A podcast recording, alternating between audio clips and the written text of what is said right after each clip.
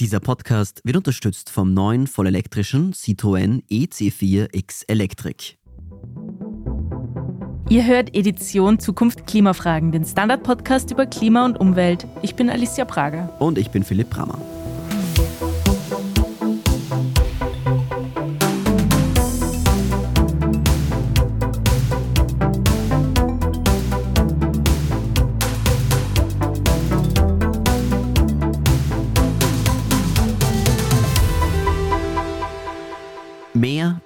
Größer, lauter. Es fühlt sich doch total absurd an. Während wir über das Energiesparen sprechen und Emissionen senken wollen, wird immer mehr verkauft, immer mehr konsumiert.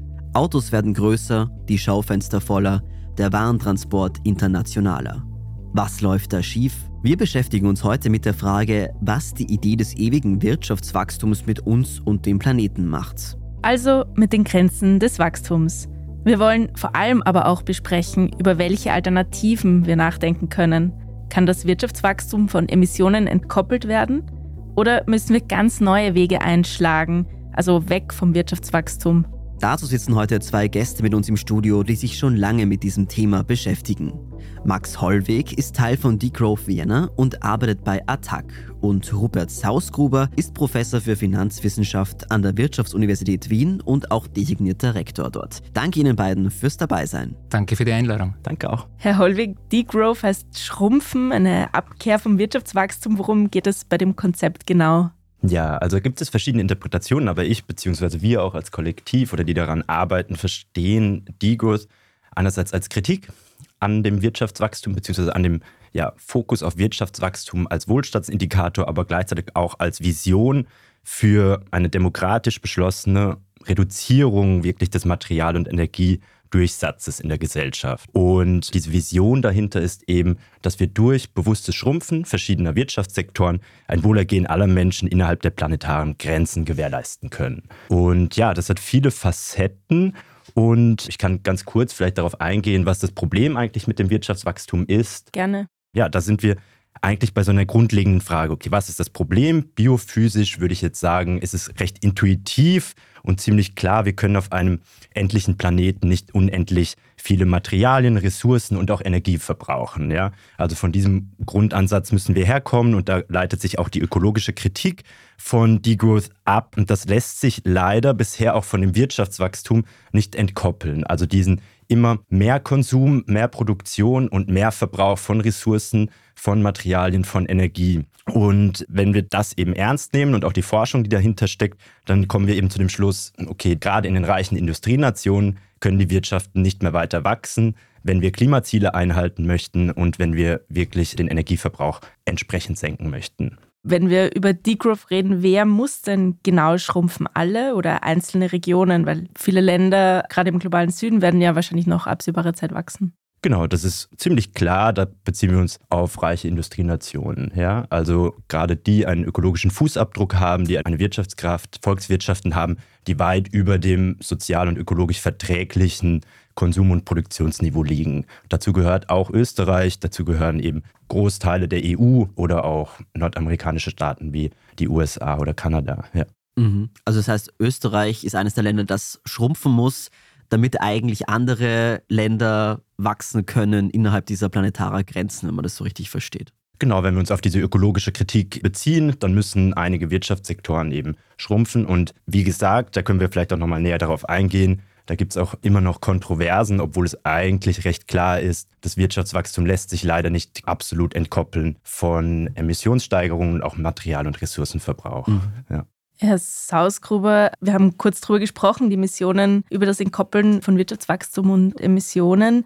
Wie geht das? Führt das Wachstumsparadigma unweigerlich zu einer Übernutzung der Ressourcen oder funktioniert diese Entkopplung? Ja, also nochmals vielen Dank für die Einladung. Und aus der wirtschaftswissenschaftlichen Perspektive blickt man typischerweise mal zurück in der Zeit und dann stellt man fest, das war so Anfang 18. Jahrhundert, also hat man eine Innovation gemacht. Man hat nämlich gelernt, dass man Braunkohle und Steinkohle verfeuern kann und dass das wesentlich mehr Energiegrad bringt als das Verfeuern von Holzkohle. Und das waren so die Anfänge der industriellen Revolution. Das hat einen unglaublichen Technologieschub ausgelöst. und einen Anstieg des Lebensstandards in einer bisher nicht dagewesenen Art und Weise. Jetzt, warum erwähne ich das? Weil das noch eine relativ junge Entwicklung ist in der Geschichte der Menschheit. Es geht jetzt 300 Jahre zurück. Und bis dorthin kann man, glaube ich, schon sagen, dass die Menschheit nachhaltig gewirtschaftet hat, weitestgehend. Oder? Also deshalb auch, glaube ich, ist es schon klar, dass die industrielle Revolution und die ganzen technologischen Fortschritte, die man bisher gemacht hat, ein Stück weit oder sehr stark auf den Verbrauch von dieser fossilen Energie beruhen, eben aber auch mit dem Preis,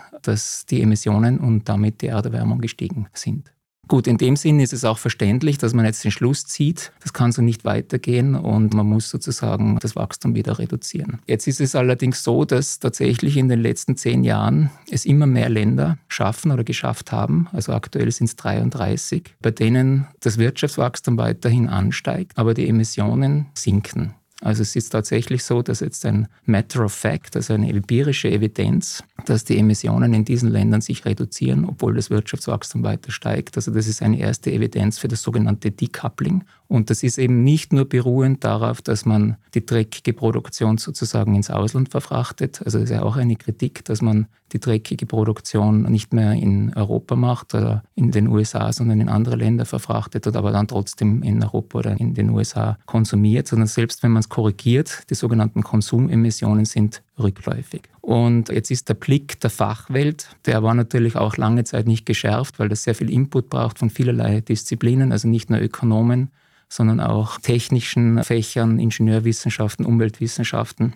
Ist es überhaupt möglich, Wirtschaftswachstum von Emissionswachstum zu entkoppeln? Und die Faktoren, die das treiben, diese Entkoppelung, sind mehrere. Also zum einen sinkt die Energieintensität der Produktion. Also durch Innovation kann man mit weniger Energie denselben Output produzieren oder mehr Output mit der gleichen Energie. Also das nennt man Energieeffizienz. Dann gibt es auch sehr starke Umstrukturierungsprozesse in den Ökonomien. Also historisch war der Manufacturing-Sektor, also der produzierende Sektor, war, war dominant.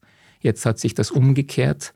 Die meisten entwickelten Ökonomien sind jetzt dominant im Dienstleistungsbereich und dieser Dienstleistungsbereich ist weniger energieintensiv. Dann werden Importe grüner. Das ist eben auch ein interessanter Aspekt, dass die Länder, wo man produzieren lässt, nicht im selben Ausmaß die Fehler begehen wie damals die alten Industriestaaten. Das heißt, die Produktion, die jetzt in Afrika oder in China oder in, in diesen Ländern passiert, ist nicht mehr so emissionsintensiv, wie das damals der Fall war. Also auch das ist eine große Hoffnung, dass diese technologischen Innovationen, die wir machen, dazu beitragen, dass die Schwellen- und Entwicklungsländer den Fortschritt, den ökonomischen Fortschritt in einer Art und Weise machen, dass das nicht mehr so stark die Emissionen vorantreibt. Und der dritte Faktor ist natürlich, dass es eine Innovation im Bereich der erneuerbaren Energieträger gibt. Also Windkraft, Photovoltaik, alle möglichen Technologien, die man jetzt kennt, die jetzt massiv ausgebaut werden und hier besteht natürlich auch die Hoffnung, dass dieser Umbau und dieser Ausbau schnell genug erfolgen kann, sodass die Klimaziele weiterhin erreichbar bleiben. Aber wenn wir zum Beispiel ans E-Auto denken, alle steigen auf ein E-Auto um, dann würde ja der Stromverbrauch sehr stark in die Höhe gehen. Geht sich das dann trotzdem aus, allein mit Effizienzsteigerungen? Ja, also zunächst einmal ist diese Elektrifizierung ist eine notwendige Bedingung, um überhaupt den, den Umbau zu schaffen. Also das ist ja sozusagen die Voraussetzung, weil man dann ja erst andere Energieträger verwenden kann. Also nur so kommt man weg von den fossilen Energien. Und es ist klar, dass es eine sehr, sehr große Herausforderung ist. Also ein großes Problem ist, dass die Produktion von erneuerbarer Energie ist sehr asymmetrisch und dezentral, also regional dezentral, beispielsweise Photovoltaik in Afrika, Windenergie in irgendwelchen abgelegenen Lagen am Meer. Und dann muss man sozusagen Netze bauen und Methoden finden, um diese Energie dorthin zu bringen, wo sie gebraucht wird. Also man nennt das also auch dieses zappelige, sozusagen das zappelige System ist, also weil diese Energie eben sehr asymmetrisch in die Netze reinkommt und das braucht enorme Investitionen, aber die Ökonominnen und auch die technologischen Fächer sagen, es ist machbar. Mhm. Herr Holweg, ist diese Entkopplung nicht vielleicht doch machbar? Kann man dann nicht einfach eben durch den Ausbau erneuerbarer Energien vielleicht doch noch grünes Wachstum schaffen?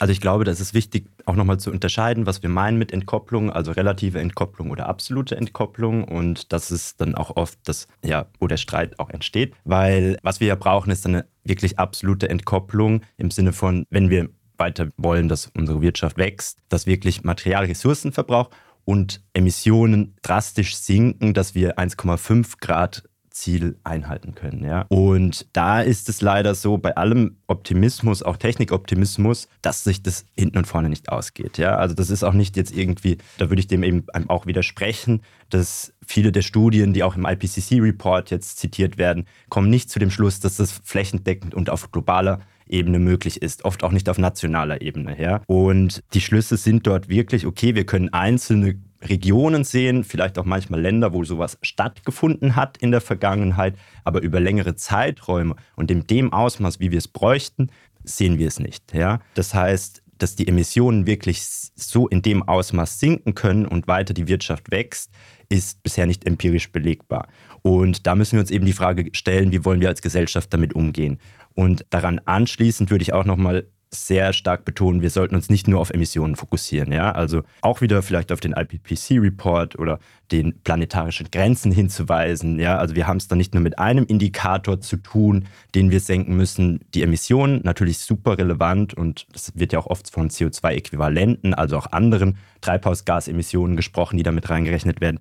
Aber wir müssen eben auch das Problem der Versauerung der Ozeane angehen, den Abbau der Ozonschicht, Luftverschmutzung, Verlust der biologischen Vielfalt. Das sind alles andere Indikatoren, wo wir auch schon über die Grenzen hinaus als Gesellschaft wirtschaften ähm, und leben. Und das betrifft insbesondere eben die reichen Industrienationen. Und ja, da bei allem Optimismus für neue Technologien würde ich da eben sehr nicht nur vorsichtig sein, sondern dem wirklich sehr stark widersprechen, dass das möglich ist. Und daher auch dieser Vorschlag der Degrowth-Perspektive, die Wachstumskritik, eben zu sagen, hey, da müssen wir einfach was anderes finden, ja, wie wir unser Wirtschaftssystem gestalten und wirklich auch klar benennen. Das geht sich im Kapitalismus nicht aus. Ja? Der ist darauf angewiesen, dass die Wirtschaft so wächst, wie sie wächst. Und diese Entkopplung, dass wir jetzt nur noch im Dienstleistungssektor produzieren oder wirtschaften, das wird sich nicht spielen, weil wir sehen ja auch immer wieder, dass durch Innovation Kryptowährungen etc. neue Emissionen entstehen. Ja? Also wir haben dann neue Bereiche, die auch wieder material- und ressourcenintensiv sind. Mhm. Aber könnte man diesem Problem nicht entgegnen durch gesetzliche Regelungen? Also gerade was Ressourcenverbrauch betrifft, also jetzt wirklich Rohstoffe,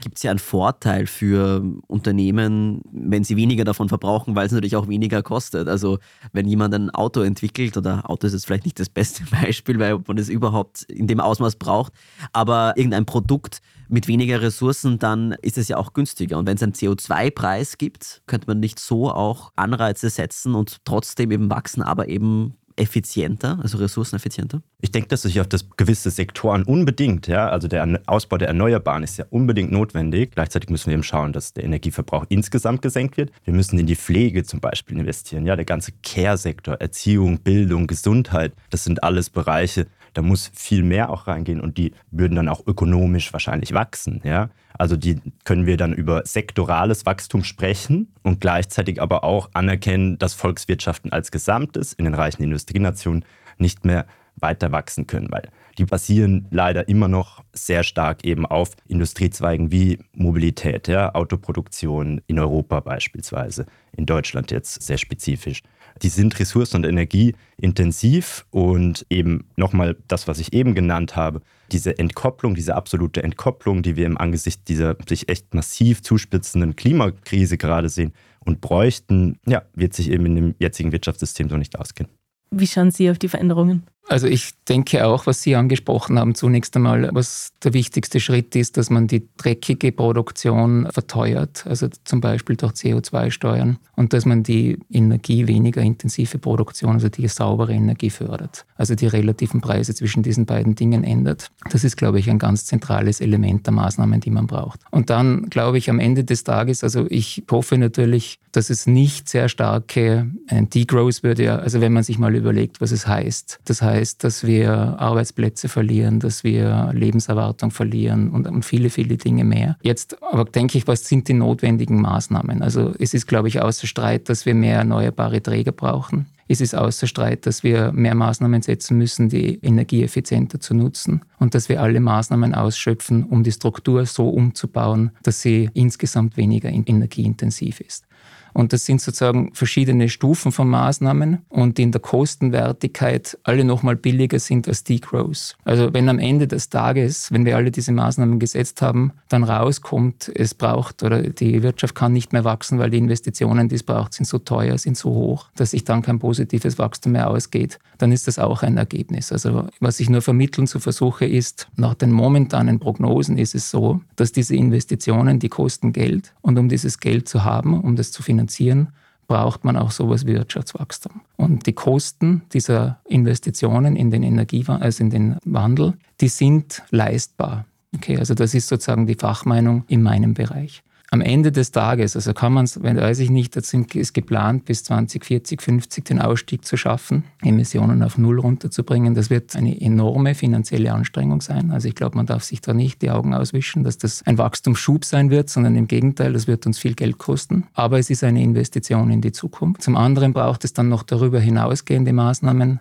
um das Klimaziel zu erreichen. Also man muss auch alle, alle Technologien, die man hat, einsetzen. Also das Absaugen von Emissionen und das Verankern dieser Emissionen in irgendwelchen Trägern sozusagen, dass es nicht mehr das Klima betrifft, sind alles wichtige Schritte. Also ich glaube am Ende des Tages, also Sie haben ja auch diesen Begriff des A-Growth angebracht. Ich glaube, der Widerspruch ist gar nicht so eklatant. Ich glaube nicht, dass man das Wirtschaftssystem per se in Frage stellen muss. Es ist ein Teil der Realität dass wir jetzt, gegeben dieser Klimakrise, sehr starke Investitionen tätigen müssen, dass wir bestimmte Maßnahmen haben, die bestimmte Kosten haben und dass man diese Maßnahmen auch nützen wird. Und am Ende des Tages, das ist halt die Hoffnung und ich glaube, das ist auch die überwiegende Meinung, dass sich das ausgeht. Also der Herr Löschel war kürzlich da als ein Klimaexperte, er hat gesagt, es kostet nicht die Welt, die Erde zu retten. Und ich glaube, das ist ein wichtiges Argument um eben auch die Mehrheit der Bevölkerung auf diesem Weg mitzunehmen. Das ist auch ein wichtiges Argument. Sie haben vorher das Thema Jobs angesprochen. Da habe ich gesehen, Herr Holweg, haben Sie den Kopf geschüttelt dazu. Warum? Also geht es wirklich um Arbeitsplätze?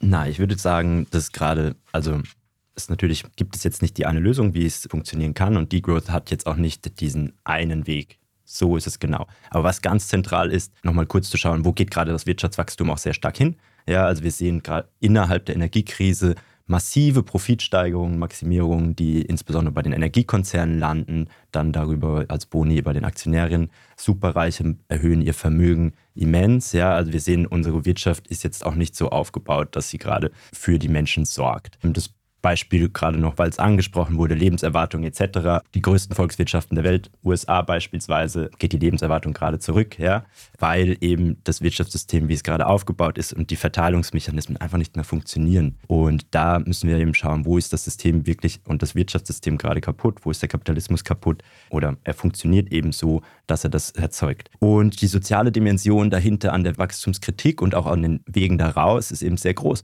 Und ich denke, das Degrowth heißt nicht, dass dann einfach Jobs alle wegfallen, sondern das muss einhergehen mit Green Jobs, ja. Also zum Beispiel gibt es jetzt eine Kampagne Climate Jobs, wird die genannt. Da fallen Begriffe wie der gerechte Wandel, Just Transition. Das heißt, dreckige Industriezweige und auch die Jobs darin, da brauchen wir demokratische Prozesse, um zu schauen, okay, wo geht das hin? Und da gibt es Arbeitsplatzgarantien, Jobgarantien, ja. Ganz viele Programme, die wir aufsetzen könnten und die durchaus auch leistbar sind. Gerade geht aber das Geld in ganz andere Richtungen. Ja. Also wir sehen die fossile Industrie mit Megaprofiten. Wir sehen das gerade eine Umverteilung in der Energiekrise und auch in der Teuerungskrise mit der Inflation von tatsächlich unten, also einkommensschwächeren, den Verbraucherinnen ganz stark zu den Unternehmen, zu den Konzernen und in ihre Profite laufen. Und das ist, glaube ich, auch eine wichtige Komponente, die jetzt in dem vergangenen Jahr nochmal offensichtlicher wurde, an welchem Punkt wir uns da befinden. Das wäre für mich nochmal so auch gerade die soziale Dimension da klar zu machen. Degrowth, wenn es da einen wirklich guten Plan, eine Transformationsstrategie können wir die auch nennen, ja, die wirklich ganzheitlich gedacht ist, dann ist es, und da gibt es auch erste Vorschläge, und natürlich ist es sehr dynamisch, dann ist es aber durchaus möglich, dass wir, und es ist nur so möglich eigentlich, dass wir ein gutes Leben für alle schaffen innerhalb der ökologischen Grenzen. Ja. Ich glaube, die Verteilungsproblematik ist natürlich eine ganz, ganz wichtige, wenn es um den Umbau geht, weil also die Kosten des Klimawandels sind natürlich sehr asymmetrisch verteilt. Und man weiß, dass reichere Bevölkerungsschichten prozentuell natürlich weniger für diese lebensnotwendigen Konsumgüter ausgeben als die ärmeren. Das heißt, ärmere Bevölkerungsschichten sind überproportional durch den Kosten des Umbaus betroffen. Das muss man schon mal sehen. Und das ist natürlich ein massives, also ein Anliegen der Politik, dass das auch gegengesteuert wird. Und die nächste Dimension ist natürlich dann auch international. Also sozusagen, jetzt sieht man ja, dass sozusagen Kohle und Steinkohle und Ölverbrauch geht er weltweit nicht zurück, sondern ist jetzt gestiegen, aber nicht in den ehemaligen reichen Industrieländern, sondern steigt überwiegend in den Schwellen- und Entwicklungsländern. Und ein Stück weit ist das natürlich auch nachvollziehbar, weil die ja sozusagen Entwicklungsrückstand haben und den jetzt aufholen.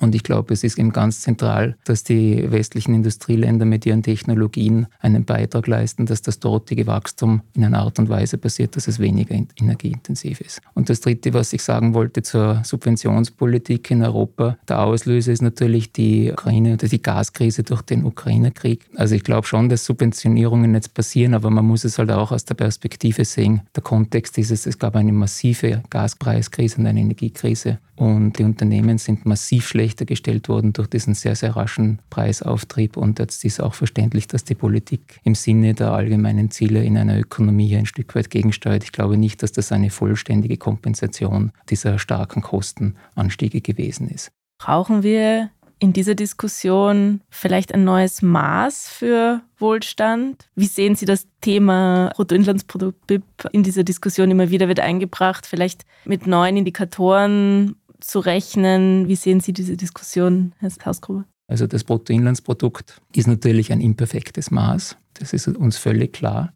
Es misst ja den Wert aller Güter und Leistungen in einer Ökonomie in einem Jahr. Und das heißt, alles, was sozusagen nicht über einen Markt bewertet wird, ist ja nicht enthalten. Also insbesondere eben alle Emissionen, alle Kosten, die Ressourcenausbeutung und so weiter ist ja nicht im Bruttoinlandsprodukt enthalten. Das ist uns auch völlig klar. Ich glaube auch, es ist ein Stück weit, also wenn man es einfach sachlich sieht, es ist eine von vielen Kennziffern, die man hat. Alle, die in diesen Bereichen arbeiten, haben eine Fülle von anderen Kennziffern. In der Gesamtschau ist es halt eine von vielen. Jetzt weiß ich nicht, ob sozusagen ist schon klar, dass man, es eine prominente messbare Größe und natürlich ist uns bewusst, dass das alleinige Schauen auf das Bruttoinlandsprodukt nicht der richtige oder nicht der ausschließliche Weg sein kann. Es ist allerdings, und das wollte ich eben auch noch sagen, es korreliert halt mit sehr vielen Dingen extrem hoch, also mit Lebenserwartung, mit den Gesundheitszuständen, mit Sterblichkeit, mit Happiness, also wie immer, dass man alternativ messen will. Man kommt immer sozusagen auf ähnliche Schlüsse. Im Großen und Ganzen ist es ein Maß, das vieles abbildet, das wir halt auch woanders sehen.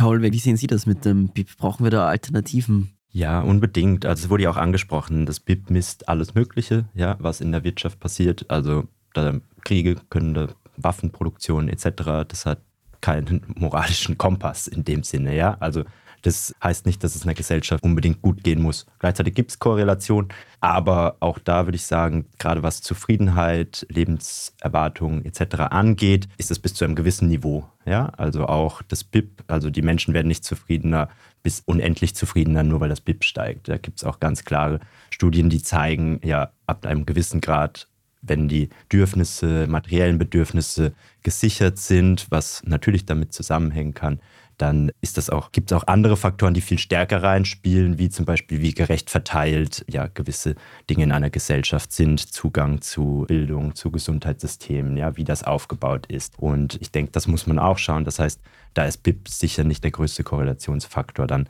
ab einem gewissen Grad. Und ja, genau, deswegen braucht es da unbedingt andere Maße und ich denke, die müssen auch kontextabhängig sein. Wie wurde auch schon gesagt, da gibt es natürlich ganz viele Dinge, die man mit reinnehmen kann. Und ich denke auch ein Appell einfach daran, ja, wir sollten als Gesellschaft nicht jedes Jahr einfach nur darauf schauen, ob es die Wirtschaft wächst oder nicht und daran irgendwie den gesellschaftlichen Wohlstand oder auch die Zufriedenheit messen. Auf gar keinen Fall, weil es da eben andere Dinge gibt, die sehr viel wichtiger sind.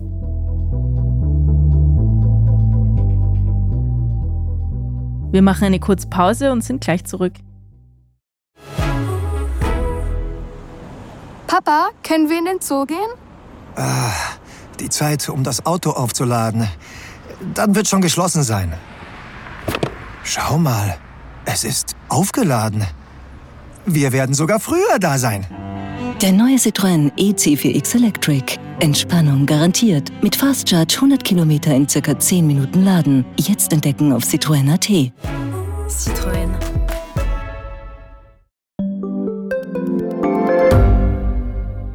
Wie viel Geld macht eigentlich glücklich? Werde ich mit Daytrading reich? Und ist jetzt der richtige Zeitpunkt, um in China zu investieren? Das und mehr sehen wir uns in der neuen Staffel vom Standard-Podcast Lohnt sich das an? Wir, das sind Davina Brumbauer, Alexander Amon und Michael Wendisch. Und gemeinsam mit Expertinnen und Experten fragen wir uns, wie ein Pyramidenspiel funktioniert, was eigentlich ein Baby kostet und ob es sich lohnt, in eine Steueroase auszuwandern.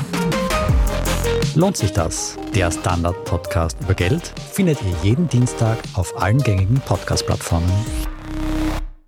Ich würde noch gerne auf einen Aspekt noch kommen, auf die Effizienzgewinn und auf diese Dekopplung, auf diese Entkopplung von CO2 und Wirtschaftswachstum. Da gibt es ja auch einen Effekt, der sich Rebound-Effekt nennt. Also klassisches Beispiel, das Auto ist jetzt irgendwie effizienter, vielleicht sogar lokal emissionsfrei, also Elektroauto, und ich fahre dann einfach viel mehr damit, weil es ja eh besser für die Umwelt ist und das macht dann diese Effizienzgewinne wieder zunichte. Ist das nicht ein Problem? Ist ein Problem, ist natürlich auch ein empirisches Phänomen. Aber wir haben schon kurz gesprochen, also der Weg, um das zu vermeiden, ist ja eigentlich, dass man den Energieverbrauch verteuert, also den nicht nachhaltigen Energieverbrauch verteuert. Das heißt, also nehmen wir an, wir machen ein Auto energieeffizienter, aber es muss eben dann auch gleichzeitig der Energieinput, also der nicht saubere, der muss so stark verteuert werden, dass sich eben genau dieser Rebound-Effekt nicht mehr auszahlt für die Leute. Also selbst wenn man sich ein Auto kauft, das weniger Benzin braucht, muss es am Ende des Tages immer noch teuer sein, mit einem benzinbetriebenen Auto zu fahren. Bedeutet das dann nicht, dass nur sehr wohlhabende Menschen sich leisten könnten, mit dem Auto zu fahren? Also diese Problematik gibt es natürlich immer. Also die Ungleichheit per se ist natürlich ein Indiz dafür, dass reichere Leute mehr Konsummöglichkeiten haben. Jetzt hier das Ziel ist es ja, Emissionen zu vermeiden und nachhaltiger zu sein. Und die Preisinstrumente sind ein sehr, sehr wichtiges. Natürlich, es ist auch jetzt schon so, also sozusagen jede Art des Konsums ist asymmetrisch äh, verteilt. Und trotzdem ist es halt auch empirisch so, wenn man jetzt sozusagen alle Einkommen erhöhen würde, würden die Emissionen steigen, weil natürlich dann mehr konsumiert wird. Und im Gegenzug natürlich, wenn man die Einkommen reduziert, würden die Emissionen auch sinken. Aber die Idee wäre eben, dass man insgesamt in der Ökonomie die Einkommen nicht so stark reduzieren muss, um trotzdem die Klimaziele zu erreichen. Jetzt die große Frage, wie löst man das auf? Neben Degrowth und Greengrowth gibt es da einen anderen Begriff, A-Growth, also dass man agnostisch gegenüber dem Wachstum eingestellt ist, dass man es nicht fördern muss, aber auch nicht schrumpfen, andere Dinge in den Mittelpunkt stellen. Ist das Wachstum dann per se das, das Problem? Könnte so eine A-Growth-Perspektive so ein bisschen so ein Mittelweg, ein Mittelweg darstellen? Also ich finde die Perspektive sehr sympathisch, weil was ist denn Wachstum? Also neben einer makroökonomischen Dimension, wo man einfach die Fakten beschreibt, dass sozusagen die Wirtschaftsleistung steigt über die Zeit, ist es ja auch, es gibt ja auch eine Mikrodimension des Wachstums. Also wenn Sie für sich im eigenen Leben überlegen, das heißt für Sie persönlich Wachstum. Also wir bilden unsere Kinder aus, wir nutzen Technologien im Haushalt, die uns erlauben, die Zeit effizienter zu nutzen. Also es ist ein Streben von uns Menschen, die Ressourcen, die wir haben, so einzusetzen, dass wir die besten Ergebnisse erzielen und das natürlich mit steigender Tendenz. Das ist ein ganz individueller Akt. Und wenn man sozusagen das Wachsen nicht zulässt, dann greift man sehr stark in individuelle Entscheidungsfreiheit ein. Jetzt, wenn man das tut, gibt es schon Gründe und der Klimawandel ist ein guter Grund, wenn nämlich diese individuellen Entscheidungen zu Lasten von anderen gehen. Also Emissionen ist ja genau ein typisches Beispiel, wo die individuelle Entscheidung zu Lasten anderer geht. Und das sind eben die Gründe, wo man eingreift. Aber es muss in einer Art und Weise passieren, sodass die Menschen auch sehen, warum ist das gut. Also im Idealfall gibt es ja dann die Einsicht, dass diese Art der Eingriffe, Sie haben ja schon gesagt, man könnte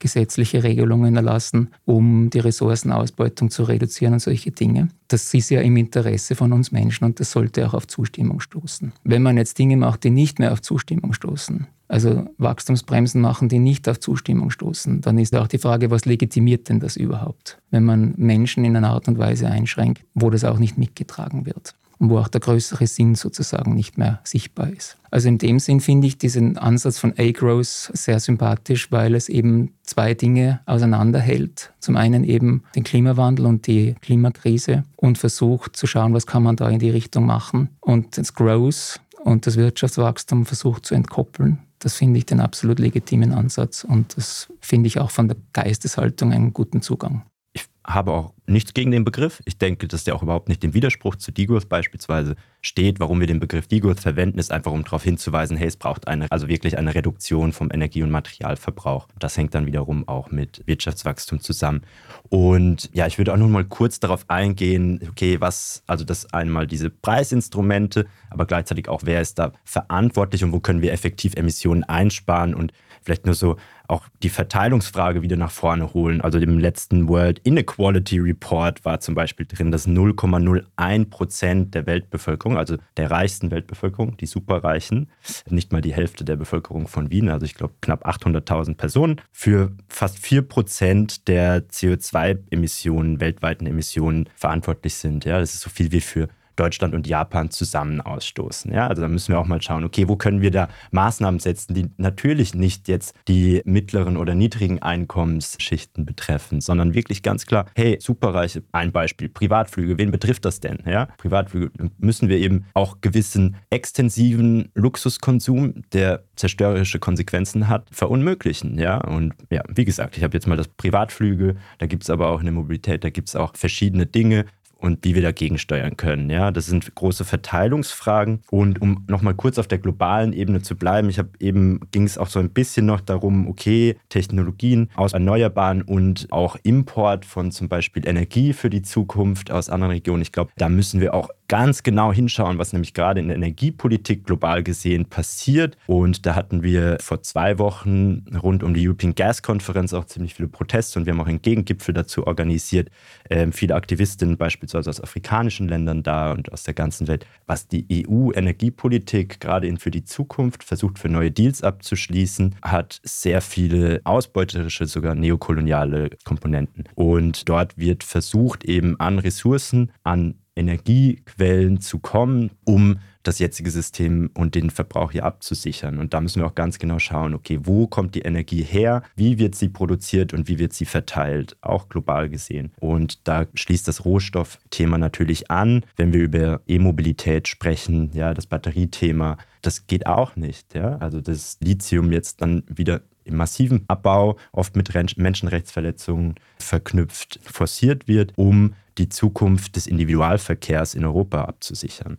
Und da braucht es eben strukturelle Veränderungen. Da sprechen wir oft über sozialökologische Infrastrukturen eben. Und das sind eben Maßnahmen in verschiedenen Sektoren, den großen Ausbau vom öffentlichen Nahverkehr, ja, des Gesundheitssystems, des Bildungssystems etc. Und da möchte ich einfach nochmal betonen, das sind Bereiche, die müssen wachsen. Da muss ja viel Energie und auch gesellschaftliche Kraft reinlaufen. Das in demokratischen Prozessen. Und ich glaube, dann sind wir eigentlich auf einem ganz guten Weg. Das ist eine Riesenaufgabe. Und wie gesagt, diese Wachstumskritik dahinter ist eben primär eine Kritik am derzeitigen Wirtschaftssystem, an der Verteilung und an den ja, zerstörerischen Auswirkungen auf die Natur.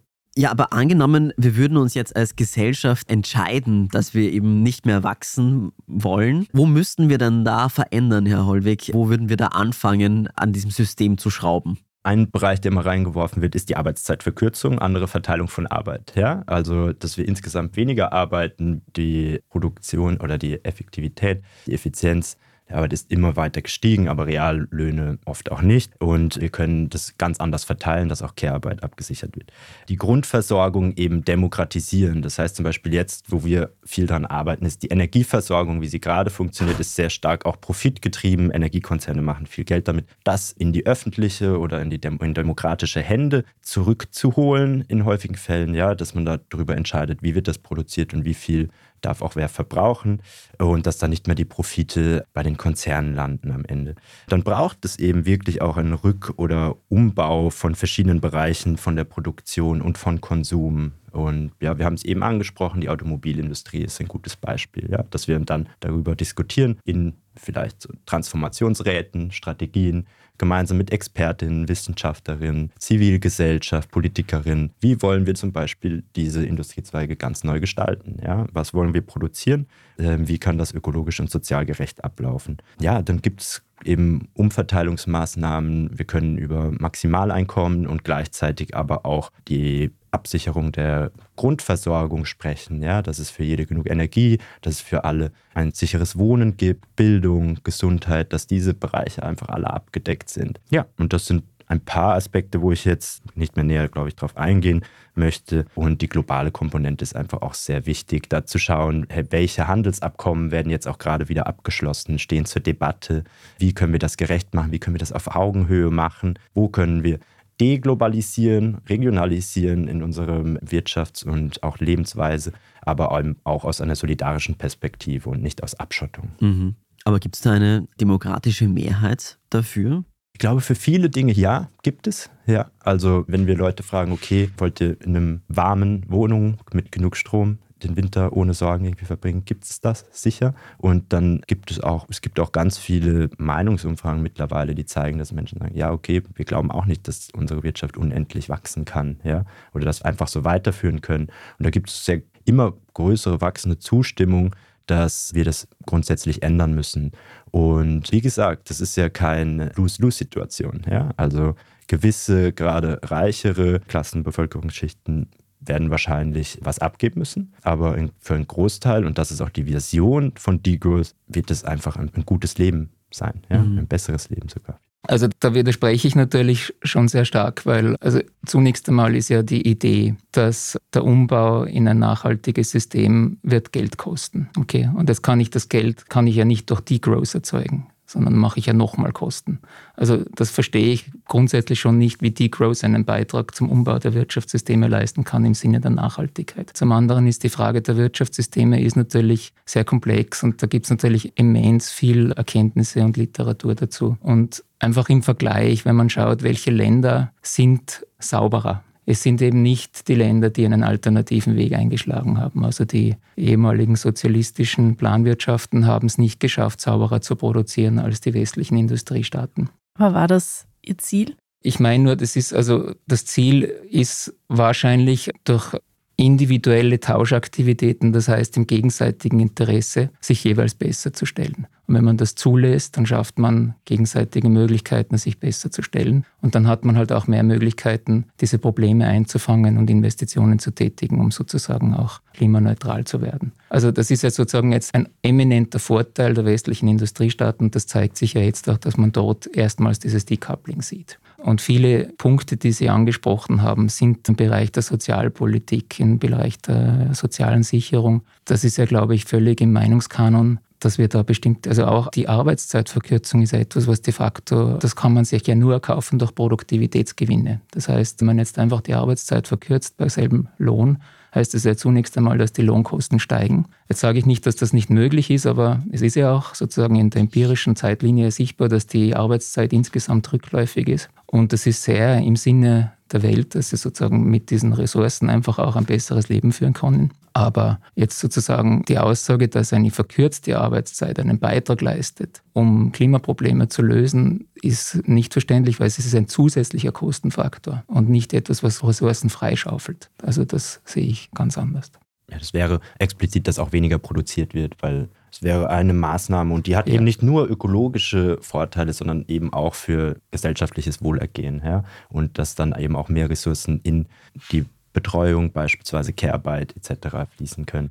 Und da geht es auch viel um Verteilung von Arbeit etc. Also es ist halt eine, natürlich ist das sozialpolitisch. Und ich denke, die Frage, diesen Widerspruch mit dem Geld und den Kosten, den teile ich auch nur sehr begrenzt, weil wir eben sehen, wie viel Geld gerade in die Profite beispielsweise von großen Konzernen, wie sich die Ungleichheit dramatisch verschärft hat in den letzten Jahrzehnten auch. Ja? Also das Geld geht ja irgendwo hin. Und ich glaube, wir müssen da sehr stark aufpassen und auch gerade mit den derzeitigen Entwicklungen. Es gibt eine, eine starke Subventionspolitik und wenn jetzt nicht strukturell sich etwas ändert, weil wir sehen, das Energiesystem, die Energiekosten sinken gerade nicht wirklich für die Verbraucherinnen. Ja? Wir kriegen einfach ein bisschen was dazu, also Subventionspolitik. Und irgendwann holt uns das ein natürlich und dann steht vielleicht wieder Austeritätspolitik auf dem Programm. Und da braucht es eben strukturelle Änderungen, dass wir ein sicheres, gerechtes Energiesystem haben, wo es eben das Ziel ist, saubere Energie zu fairen Preisen zu schaffen und nicht zu schauen, okay, was macht der Markt und wenn es dann wieder eine Energiekrise gibt, dann geben wir Geld rein, damit Leute nicht in die Armut rutschen oder sich das Heizen im Winter nicht mehr leisten können. Und da müssen wir ansetzen. Und da sehen wir, dass die Privatisierung, der Wettbewerb und die Gestaltung der Märkte eben wirklich krass versagt haben. Im Lebensmittelbereich ebenso. Ja, also wo die Supermarktkonzerne gerade große Profite abgreifen und alles teurer wird. Also ich glaube, da da ist dann auch immer ein bisschen die Frage, okay, von welchen Kosten sprechen wir eigentlich und von welchem Geld sprechen wir eigentlich, was wo reinfließen muss und wo können wir das auch herbekommen. Wo ich Ihnen zustimme, ist, wo ich auch eine Möglichkeit sehe, die Dinge zum Besseren zu verändern, ist, dass man durch diese legistischen Eingriffe auch soziale Normen ändert. Das heißt, brauche ich ein großes Auto? Das war früher ein Prestigeobjekt. Und wenn man einfach reguliert und sagt, das ist jetzt teuer, man macht einfach diese Ressource da sehr teuer, dann ändert sich dann irgendwann auch die soziale Norm. Und dann ist es vielleicht auch nicht mehr so nachgefragt. Also das sind schon so Mechanismen, die greifen. Oder diese Flüge oder sowas oder Privatjets, was, was immer Sie da genannt haben. Ich glaube, dass man über gute, legale oder legistische Interventionen vielleicht auch ein Sozialsystem oder eine soziale Norm erzeugen kann, sodass diese Phänomene abnehmen.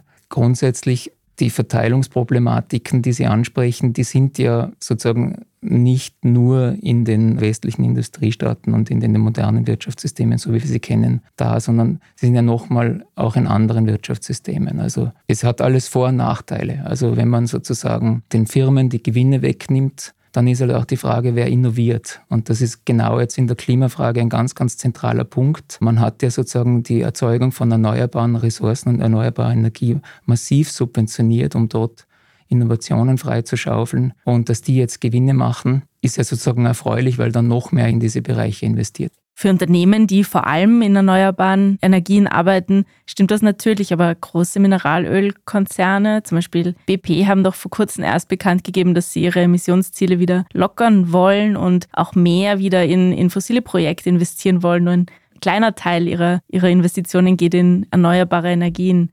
Ja gut, also Unternehmen machen genau das. Die versuchen sozusagen Gewinne zu erwirtschaften. Jetzt, was Sie sagen, dass das Gewinnerwirtschaften im Widerspruch steht zu anderen Zielen, weil Sie mich zuerst auch gefragt haben, was ist der, Blick der Finanzwissenschaft auf diese Thematik. Und das habe ich zuerst auch schon gesagt, also wir nennen das sogenannte externe Effekte. Immer wenn sozusagen in der Gewinnerzielungsabsicht die echten Kosten der Produktion nicht eingepreist sind dann würde man auch als aufgeklärter Ökonom sagen, das sind eigentlich die typischen Gründe, warum man eingreifen muss. Also wenn Sie jetzt sagen, dass Energieunternehmen Gewinne erzielen auf Kosten der Umwelt und auf Kosten von sozialen Zielen, die in der Gesellschaft da sind, die auch mitgetragen werden, dann sind das typische Sachverhalte, wo eben eine Regierung oder ein Regulator eingreifen würde und sollte. Die Schwierigkeit im Energiebereich ist, dass das oft international sehr schwierig ist. Also wenn Sie sich die Überfischung anschauen oder eben auch die globalen Emissionen, es nützt ja nicht, wenn Österreich das einzige Land ist oder wenn Europa die einzige Region ist, sondern dass alle mitmachen müssen. Und das ist auch natürlich in diesen Diskussionen fällt mir oft auf, dass man der Regierung oder der Politik so großes Versagen zuspricht. Jetzt ist es aber gar nicht so leicht. Also stellen Sie sich vor, Sie sind ein Staat, Sie verhandeln mit, es gibt keine Regelung, wie man überhaupt eine Entscheidung trifft was eine Entscheidung legitimiert. Jetzt können Sie sehr proaktiv für Klimaziele eintreten, aber 70 Prozent der anderen Staaten haben halt aus welchen Gründen auch immer, weil die Industrie andere Interessen hat, weil Arbeitsplätze dranhängen, äh, weil die Entwicklungsländer Angst haben, dass ihre Entwicklungschancen eingeschränkt werden, tragen das vielleicht nicht in dem Ausmaß mit wie wir. Und das ist auch legitim, weil die sind auch noch nicht so weit, die sind einfach noch nicht so reich dass sie mhm. sich diese Kosten leisten können. Also in dem Sinn ist es auch nicht sehr überraschend, dass es schwer ist, einen Konsens zu finden. Und das liegt nicht per se an den handelnden Akteuren, sondern das liegt daran, dass es natürlich sehr asymmetrische Interessen gibt und dass eine Konsensfindung unter diesen Regeln natürlich schwierig ist. Es gibt ja keine Weltregierung, die da irgendwas durchsetzen kann. Damit würde ich auch schon zum Abschluss kommen und zur Abschlussfrage, vielleicht auch an Sie beide. Sie haben es bereits angesprochen, Herr Sausgruber. Es muss jeder mitmachen oder es gibt viele, die eben nicht mitmachen. Deshalb bleibt diese Frage nach Green Growth oder Degrowth nicht auch vielleicht eine rein theoretische, weil man einfach in ein System eingebettet ist, international, das eben vor allem auf Wachstum setzt und wo eben diese Zwänge herrschen, ist man da nicht auch vielleicht ein bisschen zumindest solange sich jetzt nicht überall auf der Welt etwas ändert, zum Wachstum verdammt aufgrund geopolitischer Zwänge? Also ganz kurz darauf geantwortet, also ich denke, es gelingt zunehmend, Konsens auch zwischen den Staaten zu schaffen. Man kann auch andenken, sogenannte Klimaclubs, wo sich eben Mind-Liked-Staaten zusammenschließen und zumindest mal in ihren Regionen die richtigen Schritte setzen. Und ich glaube aber schon, dass es auch ein Engagement der Industriestaaten zugunsten der Schwellen- und Entwicklungsländer braucht. Also es ist völlig klar nachvollziehbar, dass diese Staaten einen Aufholbedarf haben und dass ihnen der Zugang zu dieser billigen Energie, Kohle und Öl natürlich die Möglichkeit verschaffen würde, genau das zu erreichen und dass das aber nicht im Interesse sozusagen des Weltklimas liegt. Jetzt ist uns das klar, das ist auch denen klar und jetzt ist einfach die Frage, wie kann man diesen Interessensausgleich schaffen und ich glaube, da muss man sich wirklich mit viel Mut als Industriestaaten hinstellen und den Einstieg in diesen Klimawandel für die Schwellen- und Entwicklungsländer erleichtern durch entsprechenden Technologietransfer, aber auch durch Subventionen, durch den Abkauf von Wäldern, was immer es da geben kann, um sozusagen eine nachhaltigere Produktion weltweit zu erreichen. Herr Hollweg, wie sieht die internationalere Perspektive aus der Sicht von Degrowth aus? Ja, ich glaube, ganz anderer Ansatz und es braucht einfach Unabhängigkeit, es braucht Solidarität und da braucht es andere Maßnahmen. Ja? Also ich glaube, wir steuern, wenn es die, um die Debatte Green Growth oder Degrowth geht, auf wirklich schwierige Zeiten in der Klimakatastrophe hin. Und einer der Slogans von Degrowth zum Beispiel ist by Design, not by Disaster. Also lasst uns gestalten und nicht in die Katastrophe reinlaufen. Weil so der Kapitalismus möchte ewig wachsen, aber irgendwann wird es nicht mehr gehen und dann wird es zu Zerwürfnissen kommen und wir sehen jetzt schon einige davon. Ja? Also die Klimakatastrophe ist ja da in vielen Ländern. Wir spüren sie auch teilweise schon, vielleicht noch nicht im krassen Ausmaß, aber Dürren, Überflutungen etc. gibt es ja überall. Und wenn wir über Kooperation sprechen, internationale Kooperation, gerade mit sogenannten Entwicklungsländern oder Ländern des globalen Südens, einkommensschwachen Ländern, dann müssen wir darüber sprechen, Schuldenschnitte beispielsweise. Das sind die Forderungen, die nicht nur Aktivistinnen, sondern wirklich die Länder fordern. Loss and Damage Funds etc. Aber auf den Klimakonferenzen wird gerade eigentlich oft das Gegenteil gemacht. Ja? Der Einfluss der fossilen Lobby beispielsweise wird teilweise größer größer als noch vorher. Und da müssen wir halt wirklich hinschauen, wo geht es wirklich hin und was sind die Forderungen, die zum Beispiel aus Ländern des globalen Südens selbst kommen. Und natürlich braucht es Zusammenarbeit, Technologietransfer, dass wir zusammen daran arbeiten, aber es braucht eben massive Maßnahmen. Und wenn wir zum Beispiel darüber sprechen, was können Länder des globalen Nordens machen? Schuldenschnitte, ja? Also der globale Süden ist massiv verschuldet bei Akteuren des globalen Nordens. Das kann nicht so weitergehen. So wird es nie eine wirklich selbstbestimmte Entwicklung, wenn man es so nennen möchte, geben können. Und da arbeiten wir eben auch viel zusammen. Und da würde ich, glaube ich, eher drauf pochen, als jetzt zu sagen, okay, es muss einfach nur Investitionen geben, neue Importe zu schaffen. Das ist auf jeden Fall der falsche Weg. Und genau, ich würde mich dafür stark machen, dass wir da einfach aufeinander hören. Und es gibt viele Stimmen, es gibt progressive Wege und wir sollten da auch nicht die Hoffnung verlieren. Ich glaube, es ist eine Zeit, wo sich viel verändert und es gibt dadurch auch Chancen, viel zu verändern und an den Strukturen wirklich etwas zu schaffen, dass ein gutes Leben für alle möglich ist. Herr Sausgruber, Herr Hollweg, herzlichen Dank fürs Kommen. Und danke für die gute Diskussion. Dankeschön. Danke auch. Wenn euch der Podcast gefällt, dann bewertet uns auf eurer Podcast-Plattform. Für Rückfragen, Anregungen oder Kritik schreibt uns doch an podcast.derstandard.at. Und wenn ihr den Standard finanziell unterstützen wollt, dann könnt ihr das zum Beispiel mit einem Abo tun, zum Beispiel auf abo.derstandard.at oder indem ihr Supporter werdet. Auf dst.at slash supporter findet ihr alle Infos dazu. Die nächste Folge Klimafragen erscheint in zwei Wochen. Bis dahin, alles Gute und bis bald. Ciao.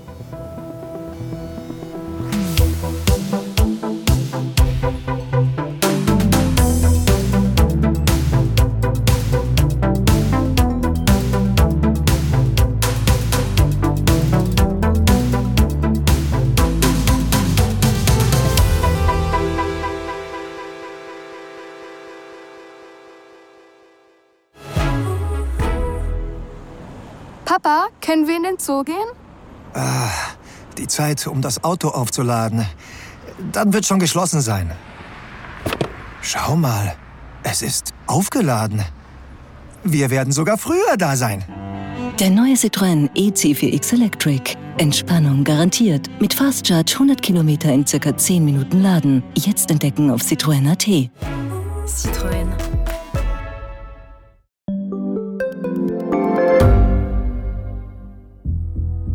Was ich nicht nachvollziehen kann, ist, warum an jedem Unrecht immer ich schuld sein soll. Ein Korruptionsskandal jagt den anderen. Österreich hat in den letzten 30 Jahren viel über Klimaschutz gesprochen, aber zu wenig getan. Die Politik verschläft die Klimakrise. Die Behörden haben alles richtig gemacht. Fehler vergisst man, statt daraus zu lernen. So sind wir nicht. So ist Österreich einfach nicht. Aber wie ist Österreich dann? Das wollen wir bei Inside Austria herausfinden. Wir blicken auf die großen österreichischen Skandale. Von Ibiza bis Ischgl. Wir wollen wissen, wer dafür in der Politik die Verantwortung trägt. Und wir schauen genau hin, wo Österreich über seine Grenzen hinaus mitmischt. Vom Wirecard-Skandal bis zum Ukraine-Krieg. Das ist Inside Austria von Standard und Spiegel. Jeden Samstag eine neue Folge, überall, wo es Podcasts gibt.